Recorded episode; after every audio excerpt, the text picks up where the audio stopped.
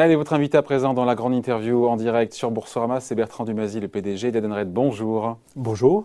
Alors, euh, Edenred, c'est un leader mondial des solutions de paiement au monde du travail. Une fois qu'on a dit ça, si on devait faire un sondage dans la rue, les gens nous diraient Ah bah ouais, Edenred, et quand vous entendez ça, ça vous fait couiner. Parce qu'Edenred, c'est pas seulement ça, c'est réducteur de dire ça. C'est un peu réducteur. Non, mais je fais exprès de démarrer par ça parce que je pense pas que tout ait bien compris ce que fait Edenred. Après, on entrera dans le, l'activité 2020-2021 ouais. En fait, euh, Edenred, c'est le leader mondial des paiements fléchés. C'est-à-dire qu'on a une plateforme d'intermédiation entre 50 millions d'utilisateurs et 2 millions de marchands. Mm. Et on crée un moment de paiement où l'argent qui est utilisé pour payer est toujours de l'argent sous contrainte. Donc le ticket restaurant, c'est un des 250 programmes qu'on a développé dans 46 pays. Ça pèse combien en chiffre d'affaires Ça fait à peu près 50% du ah, chiffre d'affaires du groupe. Quand même. Ah oui. Donc on a moitié raison. Hein. Non mais on adore le ticket restaurant. C'est quand même euh, iconique, emblématique. C'est une invention française et qui est présente dans 40 pays dans le monde. Voilà. 50 millions de salariés. 50 millions de salariés qui utilisent nos 250 programmes, dont le ticket restaurant. Mais si vous avez besoin d'offrir des cadeaux à vos collaborateurs, vous ne manquerez pas d'utiliser en France euh, Cadeos. Si vous avez besoin de vous déplacer, vous ne manquerez pas d'utiliser le ticket mobilité ou une carte essence qu'on développe aussi un peu partout dans le monde. Et tout ça, c'est ce qu'on appelle du prépayé. Donc pour vous Alors c'est de l'argent fléché et une partie de cet argent fléché est en prépayé, c'est-à-dire qu'on reçoit l'argent et on le distribue en fonction de ses rythmes d'utilisation. C'est ce qui fait dire à certains que Adenred est une cash machine. Euh, ça vous plaît pas cette expression? Euh, moi, je ne suis pas là pour que ça me plaise ou ça me plaise pas. Non, mais ça correspond à la réalité ou pas La, réalité, c'est que oui, on est une société qui génère beaucoup de cash. La question, c'est qu'est-ce qu'on fait avec euh, cette génération de cash? Eh bien, ce qu'on fait, c'est qu'on réinvestit énormément, euh, notamment dans notre technologie, puisqu'on investit entre 250 et 300 millions d'euros par an de ce cash flow pour continuer à développer Edenred. Ce qui explique des taux de croissance qui ont été supérieurs à 10% chaque année ces cinq dernières années. Voilà. Et donc euh, une action qui a largement euh, performé évidemment euh, en bourse avec depuis un mois, et ça tombe pile poil parce que c'était au moment des, des, publications de résultats, un titre qui perd 6% en un mois. Vous me direz quand vous avez gagné, je sais pas, X%, je sais pas, sur 3 ans, 5 ans. Ouais, le, le titre a fait plus 300%. Donc finalement, 6% de baisse, ça fait, c'est pas grand chose. Après, qu'est-ce qui s'est passé? Qu'est-ce qui a laissé sur leur fin? Certains investisseurs. C'est quoi? Parce que chiffre d'affaires au final baisse de 10%, 1,5 milliard d'euros, bénéfice en recul de 23% à 238 millions d'euros. C'est pas tellement les résultats, certains ont dit que c'était plutôt les, vos objectifs pour 2021 qui ont été fixés et certains l'ont trouvé un peu trop prudent. Vous êtes trop prudent, Bertrand Dumazy? Je ne sais pas. En tout cas, en tout cas ce qu'on a dit, et euh, il faut un peu de temps pour que ce soit euh, compris, c'est que on s'engageait à une croissance d'au moins 6% en 2021. Oui.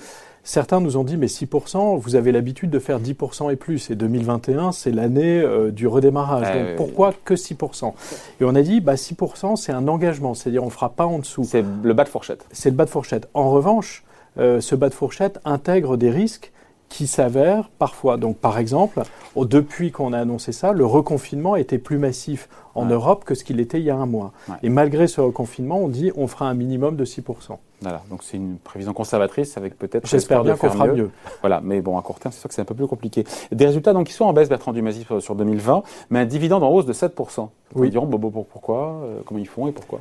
Alors, euh, d'abord, euh, le dividende a baissé de 20%. Euh, en 2020, payé en 2020 au titre de l'année 2019. Donc le dividende, c'est quoi? D'abord, le dividende, c'est est-ce qu'on peut payer un dividende? La réponse est oui, puisqu'on a eu une très bonne génération de cash flow avec une génération de 640 millions d'euros. Donc on peut payer un dividende sans mettre en danger les plans d'investissement et de développement de la maison, premièrement. Deuxièmement, est-ce qu'on a confiance dans l'avenir? C'est-à-dire, est-ce qu'on pense que le potentiel de croissance d'Edenred est intact après la crise? Mm par rapport à ce qu'il était avant la crise. Avant la crise, c'était quoi de croissance chaque année? C'était à deux chiffres? C'était à deux chiffres, Voilà. Et donc, ce qu'on dit, c'est que dès qu'on reviendra à une nouvelle normalité, oui, on sera capable de retrouver en fait les potentiels de croissance qu'on a eu avant la crise. Donc, le dividende, c'est un message, un, la société est financièrement très solide, donc elle peut payer un dividende. c'est aujourd'hui. Et deux, c'est un message d'avenir en disant, euh, bear with us, restez avec nous, euh, de la bonne croissance est en train d'arriver.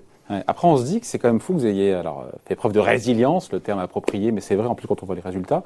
Alors qu'on se dit, mais attendez, mais le chômage partiel, euh, les confinements, euh, ça a dû être un bain de sang chez, chez Denred, pardon de... Oui, oui. En fait, ça ne l'a pas été pour plusieurs raisons. La première, c'est qu'on est présent dans 45 pays. Et donc l'intensité en fait du confinement et du Covid a été très différent d'une zone géographique à l'autre. Deuxièmement, on sert quand même des besoins essentiels. euh, euh, les avantages aux salariés, donc la nourriture, l'alimentation, mais aussi les déplacements, mais aussi les modes de paiement, euh, puisqu'on a du paiement digital interentreprise aux États-Unis. et donc, en fait, en servant des, besoins essentiels dans 45 pays, on limite déjà l'impact négatif des confinements. La deuxième chose, c'est qu'on a fait des efforts de digitalisation considérables. C'est-à-dire que la révolution s'est mise en place chez nous il y a 5 ans. On a investi. 86% de votre volume d'affaires se fait sous forme numérique. Absolument.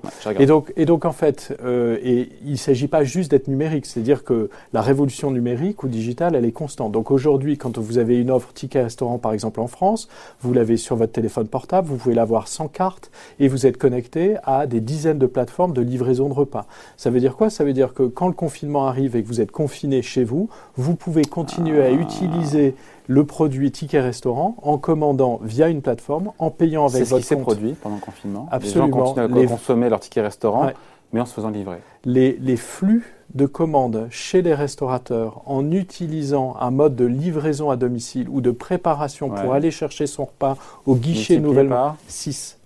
En France En France. Donc c'est une explosion des nouveaux modes de consommation. Et c'est d'ailleurs pour ça que ça contribue à la croissance future d'Edenred, c'est-à-dire que la cantine physique, qui représente 25% du volume des repas servis tous les midis pour les gens qui travaillent, ce, 25% va être amené à baisser. Puisque tous les gens qui ont été passés en télétravail et qui ont goûté à une cantine digitale universelle, c'est-à-dire via du ticket restaurant, sont en moyenne 20% plus satisfaits et trois fois plus très satisfaits que la cantine physique. Et donc on va avoir... Euh, se faire livrer un plat qu'ils ont choisi plutôt que, d'aller à Cantoche Ce qu'ils préfèrent, c'est de déjeuner à l'heure souhaitée et non pas à des horaires qui sont un peu restreints. Ce qu'ils préfèrent, c'est avoir accès à un choix tous les jours très ah. large. Ce qu'ils préfèrent aussi, c'est un mode de consommation qui est différent. Soit je marche et je vais chercher ça chez mon restaurateur préféré dans mon quartier, soit je me fais livrer parce qu'il se trouve que ce jour-là, j'ai une conf call au moment où je suis censé déjeuner.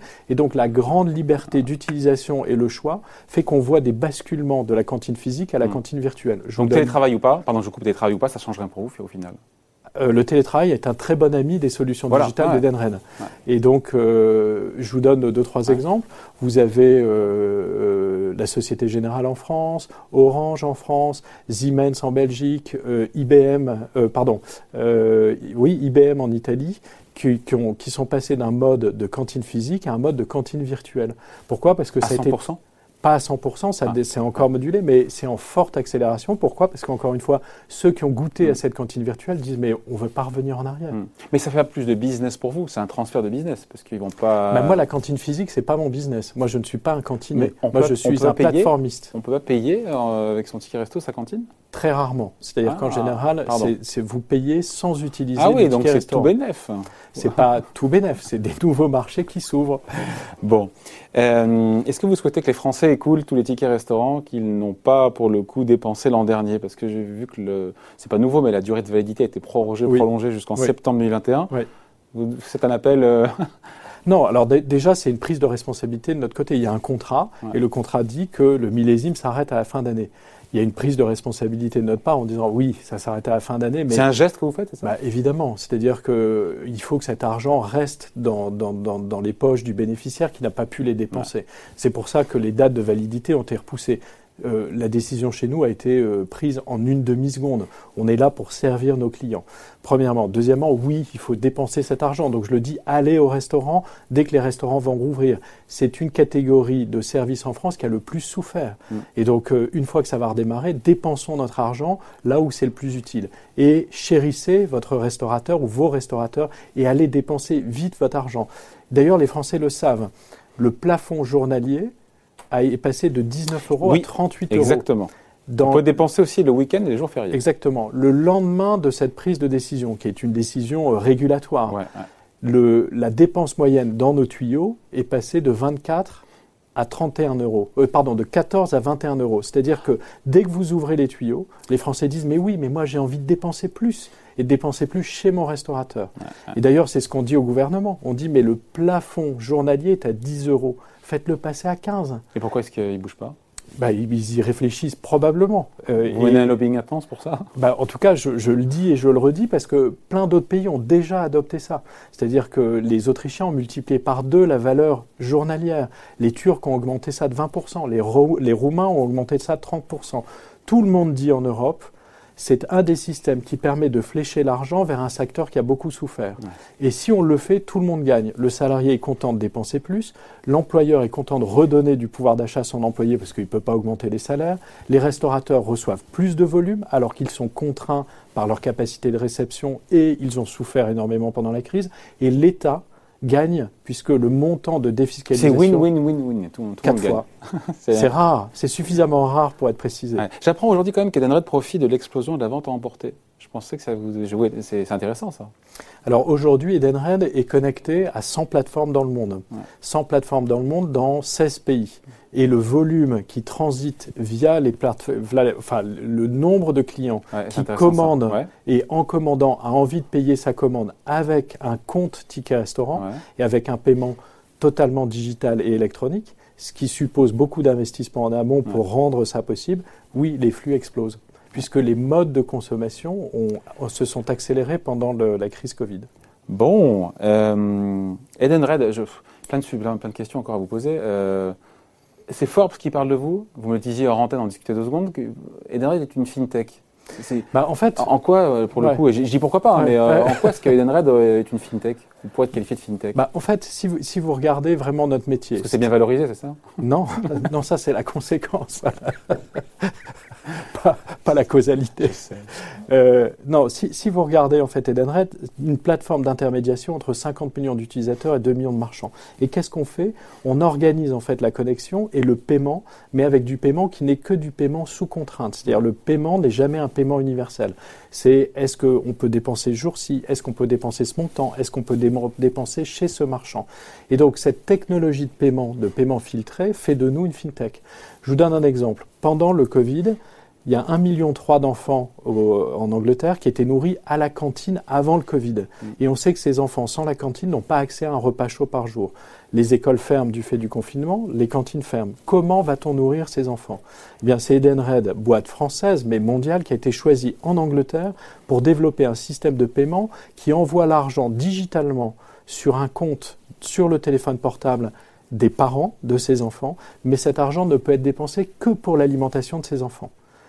Je prends un autre exemple. La mairie de Rome se dit, mais pour les plus euh, touchés d'entre nous, c'est-à-dire les gens qui sont dans la rue et qui dorment dans la rue, Comment va-t-on faire pour s'en occuper à partir du moment où tous les centres sociaux sont fermés du fait du confinement? Comment leur donner de l'argent pour qu'ils puissent s'alimenter mm. et euh, avoir accès à des produits de première nécessité? On ne peut pas faire passer des gens dans la rue avec une carriole. Donc qu'est-ce qu'on va faire? Comme ils ont tous un téléphone portable, Edenred développer pour nous un programme de paiement spécifique où on donne cet argent à, ces personnes qui sont malheureusement dans la rue, mais cet argent ne pourra être dépensé que pour de l'alimentation, des produits d'hygiène et euh, d'habillement de première nécessité. Cette capacité à filtrer les paiements et à organiser les paiements entre des utilisateurs et des marchands. Peut vous qualifier de fintech Nous qualifie de fintech. Donc ça vous va bien ah, mais nous, ça nous, va, ça nous va très bien. Parce qu'en termes de valorisation, je regardais, PER de 38, c'est cher ça, non? Euh, alors, si j'en crois les analystes, euh, il y a un potentiel de croissance euh, encore assez important. Ouais. Bon. après, comment être optimiste à court terme? Alors qu'on voit, notamment en Europe, vous êtes présent, vous me disiez, dans, je sais plus, 46 pays dans le monde, 30% de votre chiffre d'affaires est en Europe et 60% en Europe et 30% en Amérique oui. latine. Latam, comme on dit, Amérique latine, LATAM. comment être optimiste là, à très court terme? Parce qu'on a euh, sachant que vous attendez, on l'a dit, une hausse de votre bénéfice opérationnel, mais euh, il y a les hôpitaux qui sont saturés, les écoles qui sont sur le bord de la fermeture, le président Macron qui parle ce soir, on se doute, enfin personne n'est dans ses pensées, mais que la nouvelle ne sera pas bonne. Euh, cette perspective d'un nouveau confinement, peut-être en tout cas plus strict que ce qu'on vit aujourd'hui, comment rester confiant par rapport aux, prévisions que vous avez faites maintenant il y a plus d'un mois? Alors d'abord, un, nos prévisions, c'est en incluant en fait euh, son lot de bonnes et de mauvaises nouvelles. Et là, on a plutôt euh, des mauvaises nouvelles qui arrivent, mais on, c'est des scénarios qu'on avait modélisés, qu'on avait pris en compte. Premièrement, deuxièmement, il y a une situation court terme qui est alarmante dans un certain nombre de pays, mais encore une fois, nous, on a la chance d'être dans 46 pays, donc on voit aussi les endroits où ça mm. s'améliore. C'est-à-dire que euh, l'Espagne a déconfiné, alors qu'elle avait reconfiné euh, très ardemment. L'Angleterre est en train de déconfiner. Aucun mort au UK hier voilà. Euh, du Covid. Donc, donc, déjà, la situation française est, est particulière, c'est-à-dire que on a reconfiné durement peut-être plus tard, et donc on passe un pic mm. que les autres ont passé avant nous. Donc comme on est présent dans tous les pays du monde, on voit en fait ces évolutions. La France, ça pèse combien dans, vos La France, ça pèse 16% de notre chiffre d'affaires. D'accord? Donc peut-être qu'on a un mauvais passage en France, mais on a des meilleurs passages ailleurs, notamment, notamment euh, en Espagne et en Angleterre. Ça, c'est la première chose. La deuxième, c'est que on voit aussi en avance de phase les campagnes de vaccination. Les États-Unis qui vaccinent 1 million de personnes par jour, maintenant 2 millions ça y est, la machine se met en route et probablement que l'immunité collective, dans la première économie du monde, mm. sera atteinte cet été.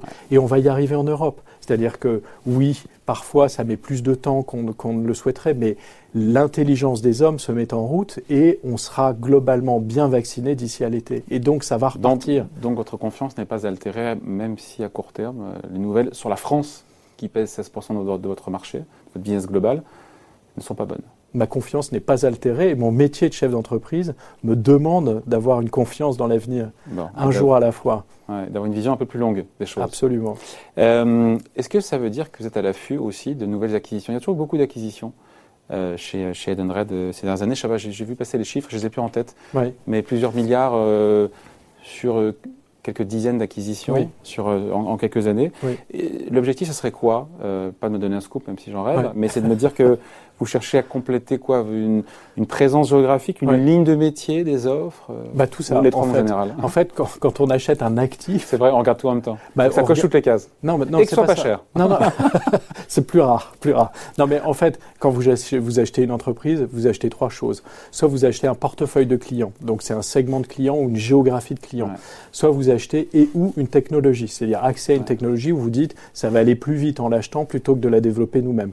Et troisièmement, vous achetez des, des savoir-faire. Donc quand vous évaluez la valeur d'une entreprise, vous regardez d'abord le potentiel humain qu'il représente, le potentiel économique que ça représente et le potentiel technologique. Qu'est-ce que ça veut dire pour nous? Ça veut dire que nous, la priorité, c'est la croissance organique. C'est-à-dire on crée une plateforme et on met de plus en plus Donc de pas volume. pas d'acquisition structurante euh, dans les tuyaux Si, il, ah. peut, il, pourrait y en avoir dans les années qui viennent, mais moi j'aime bien d'abord la croissance organique parce que ça permet de savoir si on est en forme avec, avec les actifs qu'on a. Ceci étant, j'aime bien aussi que ce soit complémenté par des acquisitions, mais qu'on regarde toujours avec le prisme people, technologie et marché. Le plus gros ticket, c'était combien en termes Le plus gros ticket qu'on ait fait, ben, le dernier, c'est probablement CSI aux États-Unis, qui a été acheté il y a deux ans et qui est un des champions aux États-Unis du paiement inter-entreprise. C'est intéressant parce que les États-Unis, c'est le premier marché du monde en paiement inter-entreprise, puisque c'est la première économie du monde. Donc les entreprises se payent les unes les autres. Et pourtant, vous avez encore 50 à 60% des paiements qui sont faits par chèque hmm. ou par cash. Et donc, si vous êtes capable d'organiser des autoroutes de paiement digitales, vous avez pas mal de volume. Ça contribue à faire d'Edenred une fintech. Ah. Et vous avez, j'imagine, les moyens de vos ambitions en termes de croissance entre les, les liquidités, les lignes de crédit, tout et tout bah, En fait, si vous voulez, quand vous faites une acquisition, vous avez deux poches de financement. Mm. La première, c'est le cash que vous générez. C'est pour ça qu'on essaye de bien gérer tous les jours la maison pour réinvestir en technologie et donc préparer notre avenir, mais aussi garder de l'argent de côté si on en a besoin pour mobiliser cela pour une acquisition. Donc aujourd'hui, euh, avec une année 2020 euh, euh, qui est ce qu'elle est, on a à peu près un pouvoir d'achat cash d'environ 1 milliard. Ce milliard va, va continuer à progresser puisque comme on va être en croissance en 2021, mm. on va générer plus de cash flow et donc fin 2021, ce milliard sera plus important. Et puis deuxièmement, on a aussi euh, nos actions. Et le fait qu'elles soient bien valorisées, c'est ah, une monnaie d'échange eh qui permet de faire des choses aussi. Et donc si on fait la somme des deux, normalement, Edenred est en bonne posture pour faire des acquisitions si besoin. Structurante euh, Qu'est-ce que vous voulez dire par structurante euh, D'ampleur, de grande ampleur. Au-delà de l'acquisition ciblée. Euh, aujourd'hui, c'est 12 milliards d'euros de, capitalisation boursière. et la question est connexe. On vous compare à qui pour le coup? Qui sont vos rivaux européens, américains Alors, on est un animal un peu particulier. C'est-à-dire que, en, gros, il y, a plus. Enfin, pour comprendre Edenred, il faut trianguler. La première triangulation, c'est que euh, on a des concurrents qui font la même chose que nous dans les avantages aux salariés. Donc par exemple Sodexo.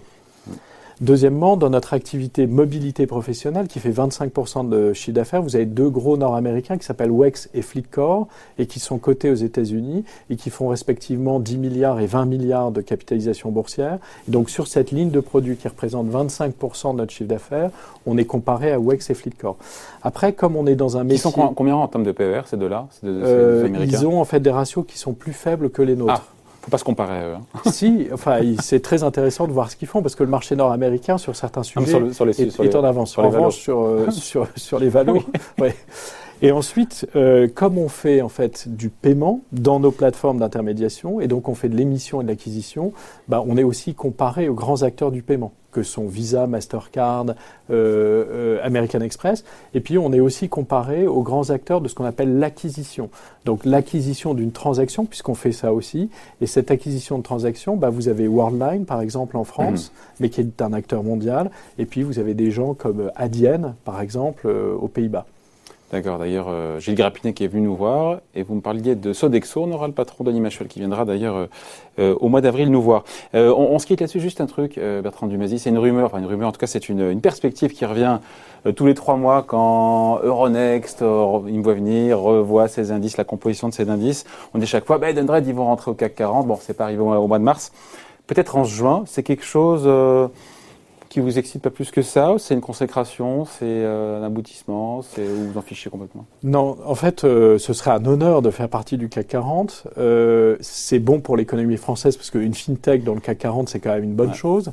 Après, c'est la Une deuxième Une deuxième. Après, c'est la conséquence de, du travail qu'on fait. Et donc, tous les jours, les 10 000 collaborateurs d'Edenred travaillent, réfléchissent, développent de nouvelles offres, améliorent ce qu'on fait non pas pour rentrer au CAC 40, mais pour satisfaire nos clients. Et si le reward économique et l'entrée au CAC 40 mm. arrivent, c'est une conséquence heureuse. Mais c'est une conséquence du travail qu'on fait. Bon, quand vous serez au CAC 40, euh, vous reviendrez ici Avec vous plaisir. continuerez à nous parler Avec plaisir.